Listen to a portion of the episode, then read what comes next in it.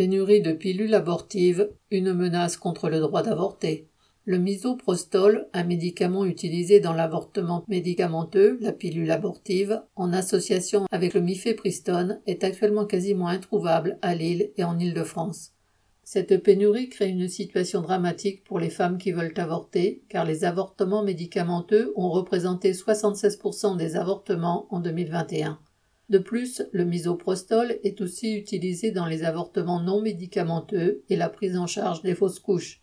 Mais, face aux demandes d'associations réclamant une intervention d'urgence du gouvernement, entre guillemets, pour protéger le droit à l'avortement, le ministre de la Santé, François Braun, est aux abonnés absents. Pour ce médicament, comme pour bien d'autres, la logique de la production capitaliste expliquerait cette pénurie. Le misoprostol étant toujours protégé par son brevet, il n'existe pas de générique et il est produit par un seul laboratoire à l'échelle mondiale, Nordic Pharma. Celui-ci explique qu'il se heurte à des problèmes techniques, d'où des retards de production. Cet argument a déjà été utilisé à chaque pénurie de médicaments antibiotiques, anticancéreux ou antiépileptiques. On se rappelle encore la pénurie de paracétamol qui amenait les pharmaciens à délivrer cet antalgique sur la base du nombre de comprimés pour un traitement. À chaque fois, derrière les explications techniques, baisse de production, difficultés d'approvisionnement, etc., on retrouve les choix financiers des trusts qui produisent à flux tendu pour vendre plus cher ou plus offrant.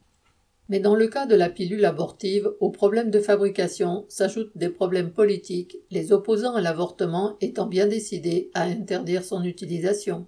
On vient de voir comment aux USA, un juge fédéral du Texas a proposé d'interdire l'autre médicament, le mifepristone, et a été soutenu par toutes les ligues et associations anti-avortement, heureusement sans succès pour le moment.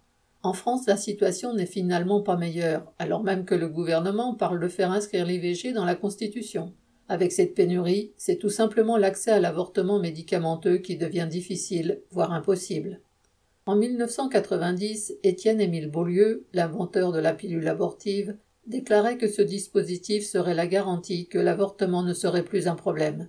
Plus de trente ans après, il l'est malheureusement toujours et ses opposants ne renoncent pas. Heureusement, face à ces réactionnaires de tout poil, religieux et autres, des femmes et des hommes toujours aussi nombreux se battent pour ce droit élémentaire.